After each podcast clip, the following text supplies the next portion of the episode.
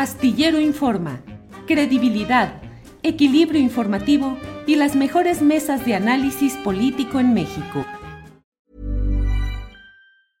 Hiring for your small business? If you're not looking for professionals on LinkedIn, you're looking in the wrong place. That's like looking for your car keys in a fish tank.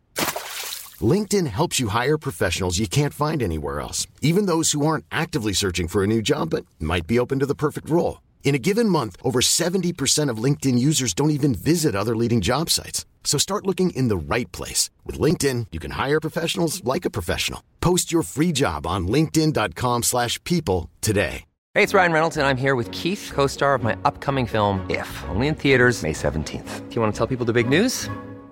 All right, I'll do it. Sign up now and you'll get unlimited for $15 a month in six months of Paramount Plus Essential Plan on us. Mintmobile.com slash switch. Upfront payment of $45 equivalent to $15 per month. Unlimited over 40 gigabytes per month. Face lower speeds. Videos at 480p. Active Mint customers by 531.24 get six months of Paramount Plus Essential Plan. Auto renews after six months. Offer ends May 31st, 2024. Separate Paramount Plus registration required. Terms and conditions apply if rated PG. Eh, abogado, eh, muy buenas tardes. ¿Cómo está? Adriana, buenas tardes, gracias por la invitación este, y todo bien. Por allá, ¿cómo están? Muy bien, abogado, pues con, muchas preguntas. Eh, más allá del tema pues político que está circulando pues mucho um, en las redes sociales, algo que nos preguntamos es eh, respecto a este caso, pues donde vemos hay un plagio bastante evidente, hay muy pocas, digamos, argumentos que pudieran eh, incluso hace, eh, ponerlo en un supuesto, están pues las páginas comparadas, eh, incluso ya salieron pues cinco casos de la misma tesis de esta misma que pues con la que se tituló la ministra Yasmín Esquivel. Preguntarle, abogado, si se le puede retirar la cédula profesional, el título y cuáles serían los procedimientos a seguir.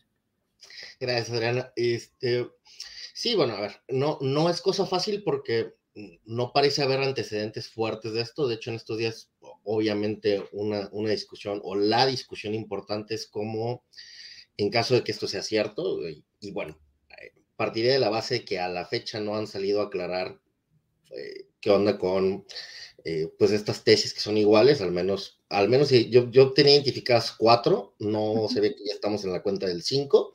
El país, eh, exactamente, el país trae cinco, acabamos de ver eh, un reportaje donde ya identificaron cinco, cinco tesis iguales.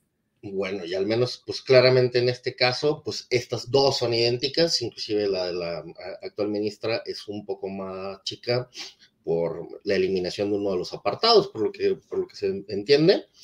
Eh, pero en todo lo demás coincide salvo dedicatorias y un par de cosas más, ¿no? Entonces, eh, bueno, y la cosa preocupante, pues es que sí no ha, no ha habido ninguna explicación alrededor de, esto, ¿no? O sea, hemos visto comentarios en relación a si su experiencia, el doctorado, este, si su examen fue, fue bueno o no.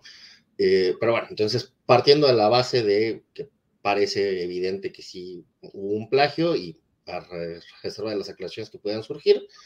Eh, pues la gran pregunta es cómo afecta esto, ¿no? Y bueno, además tenemos una experiencia histórica con, con el caso del de, el expresidente Peña, que cambiaba como quiera, pero en ese caso eh, la universidad dijo que no podían hacer nada. Y bueno, insisto, como no hay mucha experiencia en el país en relación a cómo procede esto. Y acá creo que lo importante es que hay que tener en claro dos cosas. Normalmente el proceso para ejercer válidamente una, una, una, profesión pasa por dos, dos, etapas. La primera es la parte en la universidad que corresponda, en este caso en la UNAM, eh, donde se cumplen la serie de requisitos que la universidad ponga para eh, titularse, y una vez que pasan todos esos, se emiten un título, que es el que acredita la realización de los estudios y el cumplimiento de todas las demás cuestiones obligatorias, en este caso una tesis y un examen. Y con ese título lo que se hace se pasa a un área que ya corresponde a la administración pública, que es la Dirección General de, Profesiones en la SEP, que valida que el título venga expedido por una universidad que se encuentra avalada para esto y en consecuencia emite una cédula que es la que permite el ejercicio de la profesión en el país. Entonces, eh, esta discusión de qué puede pasar cuando tenemos un, un problema como este de un plagio va precisamente por esas dos, dos, dos, dos grandes etapas. Es decir, la cédula no se cancela por sí mismo, sino lo que la ley que regula esto es una ley que regula las profesiones este, en la Ciudad de México. Establece que puede cancelarse la cédula como consecuencia de varios supuestos, entre ellos que eh, los documentos utilizados para, para, la emisión sean falsos o hayan sido expedidos sin cumplir los requisitos. Entonces, para una eventual revocación de una cédula, lo que tendría que pasar primero es que la universidad, en este caso la, UNAM, lleve a cabo los procedimientos que tiene regulados al interior y si concluye que no se debe haber expedido el título, porque en este caso faltaría el requisito de presentación de una tesis original eh, en la cual quien la, haya presentado eh, cumpla requisitos mínimos de metodología, investigación, etcétera, y si concluye que en efecto no cumple con ese requisito, tendrían que proceder a hacer eh, la cancelación, revocación del título y con eso informarle a la, a la Dirección General de, Profesiones que el título se ha cancelado. Y ahí será otro procedimiento en el cual la Dirección General, en su caso, luego de darle vista a, la interesada, concluya que eh, como el título se canceló y no es válido, entonces en consecuencia la cédula tampoco es válida. Eso sería lo que en términos ideales debería de pasar. Life is full of what ifs. Some awesome, like what if AI could fold your laundry? And some well, less awesome, like what if you have unexpected medical costs?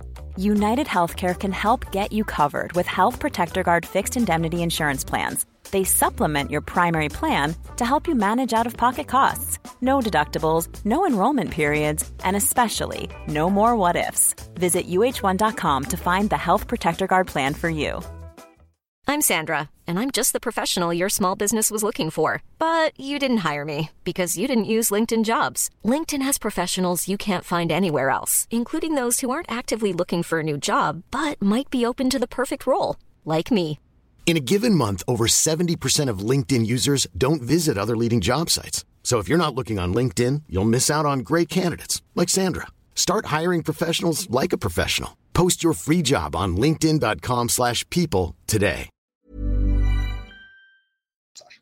Abogado, eh, hay una pregunta que nos hacemos también mucho respecto a este tema, si afectaría, por ejemplo, eh, pues en el caso de revocársele eh, pues las sentencias en las que haya participado la ministra, incluso, por ejemplo, alguien que considere que sus fallos le afectaron, si se pueden, si pueden interponer algún tipo de recurso? esa es como la gran pregunta. Mira, eh, ¿en dónde se encuentra hoy este tipo de... A ver, porque no... Ha habido otros casos. ¿Qué, qué tipo de casos? Gente que títulos falsos y con un título falso eh, tramitó una cédula o obtuvo una, cédula falsa.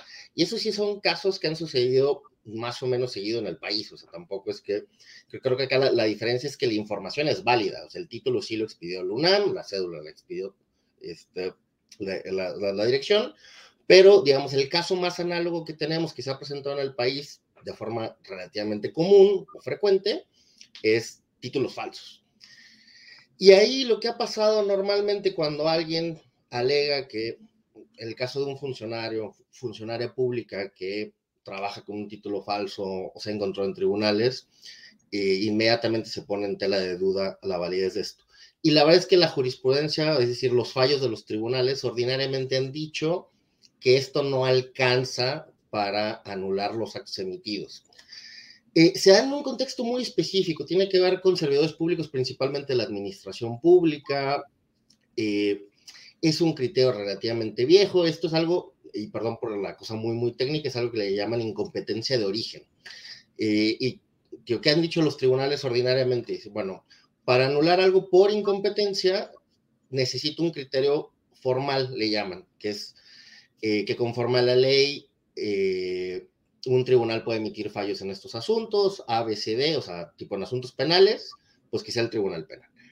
Pero cuando se alegan vicios de la persona que, que ostenta el cargo, normalmente han dicho que no hay la posibilidad de anularlo porque eso es lo que se denomina incompetencia de origen. Eh, es cierto, la verdad es que son criterios relativamente viejos. Yo creería que es una postura bastante equivocada porque eh, habría que partir de la base de eh, el título y la cédula es un presupuesto de la validez de todo lo que se hace. ¿no? O sea, yo llego a un cargo, y particularmente un cargo jurídico, donde pues, para poder ejercerlo debería de tener una habilitación para esto, que es, insisto, el título y la cédula. Parece un poco absurdo que, digamos, bueno, eh, en el eventual caso que se revocara una cédula y el título, es un, este, pues parece absurdo que alguien que no tiene esa habilitación pudiera hacer este tipo de cosas. Pero aquí, además, quiero aclarar, la discusión es muy, muy fuerte y larga porque había gente que dice, bueno, pues es que habría que anular los fallos de la Corte en los que ha participado. Híjole, bueno, es que la Corte toma una decisión entre varios y varias, ¿no? Entonces, difícilmente esto tal, pero yo creo, y esto redirijo un poco para acá, pues lo que pone un poco en tela de duda es... Eh, el ejercicio de la función que actualmente tiene la, la ministra, ¿no? Abogado, agradeciéndole mucho la oportunidad de platicar con usted y ya para cerrar, una pregunta que a mí me llamó mucho la atención, pero no sé si dado, dado el cargo y como, y como dice, eh, pues que son, pues es un tema de derecho también, o sea, el, en el gremio.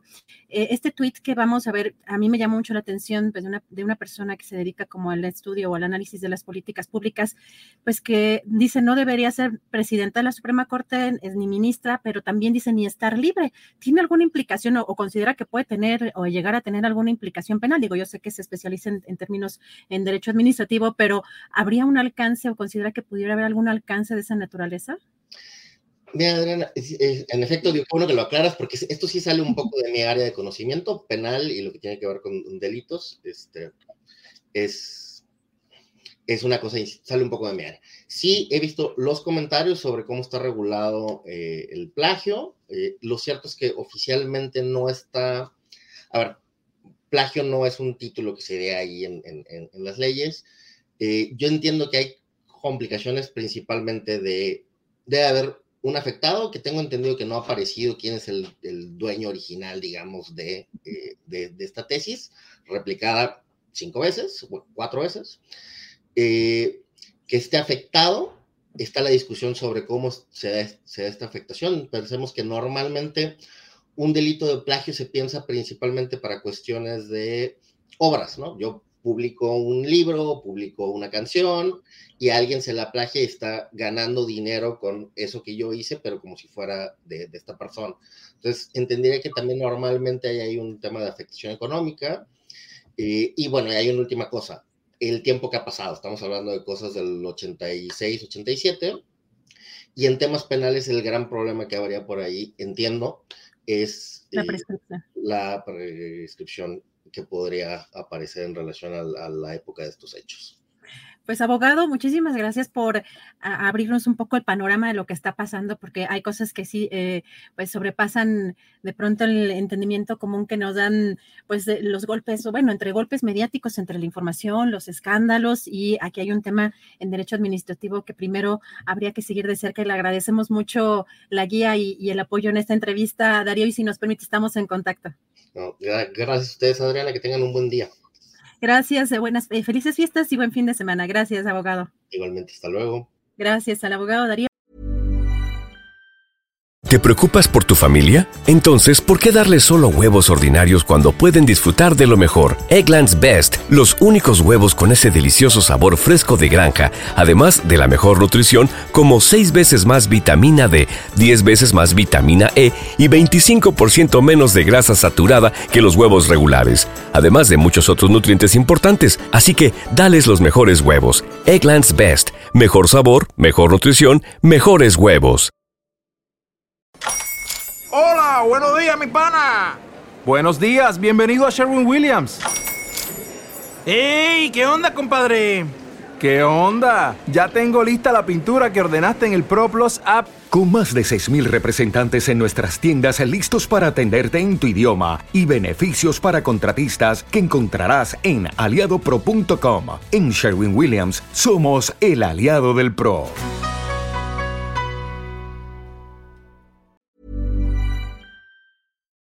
Para que te enteres del próximo noticiero, suscríbete y dale follow en Apple, Spotify, Amazon Music, Google o donde sea que escuches podcast. Te invitamos a visitar nuestra página julioastillero.com.